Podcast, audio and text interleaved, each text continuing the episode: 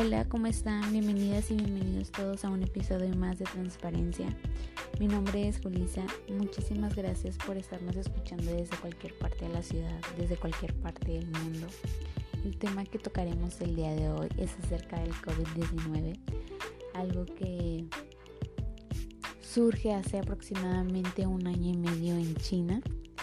Para ser exactos, el 31 de diciembre la Comisión Municipal de Salud de China notifica un aglomerado de casos de neumonía en la ciudad. Posteriormente a eso, se determina que estas causas son debido a un nuevo virus que surgió en la ciudad. Ahí mismo, el día primero de, de enero, la OMC establece al correspondiente equipo de apoyo a la gestión de hacer una alerta a, todo el mundo de emergencia, ya que era algo que se había detectado que era un virus que iba a afectar o que estaba afectando ya al mundo. El día 4 de, de enero es cuando la OMC toma la decisión de hacerlo realmente ya más público y publica en todas sus redes sociales que existe un aglomerado de casos de neumonía y fallecimientos en Countdown en China. Los días pasaron y eh, el 12 de enero China se publica la secuencia genética del virus causante del COVID-19. Al día siguiente, en Tailandia, se confirmó oficialmente que había un caso de COVID y ese era el primero que surgía ahí mismo.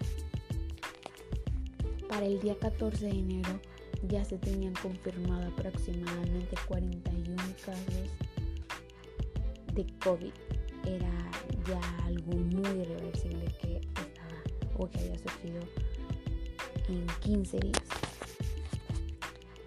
El día 21 de, de enero, la OMC decide que se debe de verificar en dónde fue el primer caso de, de COVID y la OMC decide ir a donde se presentó el primer síntoma, perdón, al primer, donde se presentó el primer caso de COVID. El 3 de febrero, la OMC publica cuáles son las estrategias para poder combatir internacionalmente y así poder mismo ayudar a los estados del sistema de salud más frágiles para protegerlos. Esto que quería decir que la OMC iba a apoyar a todo el mundo, pero iba a apoyar a más a, los países que eran más vulnerables, que no tenían los recursos suficientes para poder tener los cuidados necesarios para así poder evitar esta, esta enfermedad o este virus. Los principales síntomas que detectaban esta, esta enfermedad era fiebre, diarrea, tos, cansancio, dolor de cabeza, entre otros. Eran las principales llamadas de, de, atención, de alerta que se tenía que tener, que tenía que tener una persona para no poder contraer este tipo de, de enfermedad. Las personas que traían este este tipo de virus eran más del 80% de que estuvieran en un hospital debido a que ya era muy avanzada la enfermedad que tenían y no se daban cuenta debido a que a veces era algo que se podía detectar a tiempo o era algo que no se daba a conocer muy rápido porque muchas veces o presentabas los síntomas o no los presentabas. Entonces era algo muy difícil que una persona se diera cuenta. las personas más vulnerables que podían contagiarse eran las personas arriba de 60 años, las personas que tenían cáncer, problemas cardíacos, problemas de diabetes, de obesidad, entre otras. Esas eran las personas que más cuidado tenían que tener para no poderse contagiar debido a que eran las personas que rápido se contagiaban de esta enfermedad. La OMC publicó muchos cuidados que debíamos de tener a nivel mundial para poder evitar esta enfermedad y ya era pues evitar salir sin cubrebocas, tener una, una careta médica, tener muchísima higiene, muchísima higiene en, lo personal para así poder evitar traer la enfermedad y, que te, afectara como persona.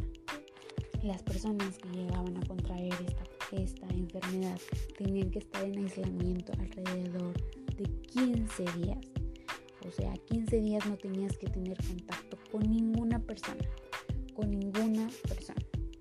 Tenías que estar o en un hospital, en área COVID, o tenías que estar en tu recámara, pero encerrado.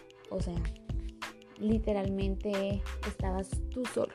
Tú solo tenías que cuidarte o darte las cosas según como tuvieras la enfermedad avanzada. Es ahí donde también surgen en los hospitales muchísimos problemas en el área COVID, así se les llama o se les llamó al principio, donde era un área restringida, donde solo personas que tenían COVID tenían que estar ahí. Médicos tenían que tener careta, cubrebocas, guantes, utilizar muchísima higiene para poder estar ahí y para no poderse contagiar, ya que eran demasiada cantidad de personas que se encontraban al principio de la pandemia en un hospital. O sea, era irreversible. A veces los hospitales estaban al lleno en área COVID. Es ahí mismo donde empiezan a surgir este, propuestas para poder crear una vacuna. En muchas partes de, del mundo se empezaron a investigar qué podemos hacer, qué tipo de vacuna, qué tipo de tratamiento, en fin. Es ahí donde surgen la vacuna AstraZeneca y la otra vacuna que se llama que se llama Moderna, si no mal recuerdo. También se empezaron a dar antibióticos, aunque los antibióticos muchas veces no era algo muy muy, como les diré, algo que vaya, te lo quitara, porque no, es algo que simplemente te lo, te lo controla o te lo controlaba para que el virus no se fuera aumentando en tu cuerpo y te causara realmente la muerte. Era algo que simplemente controlaba, más no te quitaba. Y muchas personas al principio decían, bueno, dame antibiótico. O ah, no. O sea, el antibiótico realmente no es algo que te lo quite, es algo que te controla. Es por eso que la OMC trató de darles a conocer o investigar qué tipo de vacunas podríamos utilizar para también igual evitar. Obviamente no, está, no estaba descartando el que no te diera, simplemente el de evitar que no, se, que no hubiera más aglomeración acerca de la enfermedad.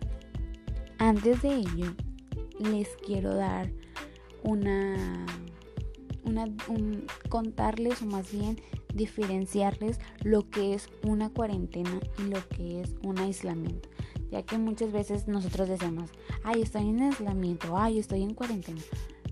No es lo mismo, son cosas muy distintas que al principio confundíamos nosotros, nosotros las personas. La cuarentena se hace cuando estuviste en contacto con una persona que dio positivo a COVID. Y un aislamiento es cuando tú eres la persona que tiene COVID, tú te tienes que alejar. Tú no tienes que estar en contacto con otras personas que por así decirlo están bien, que no tienen la enfermedad. ¿Para qué?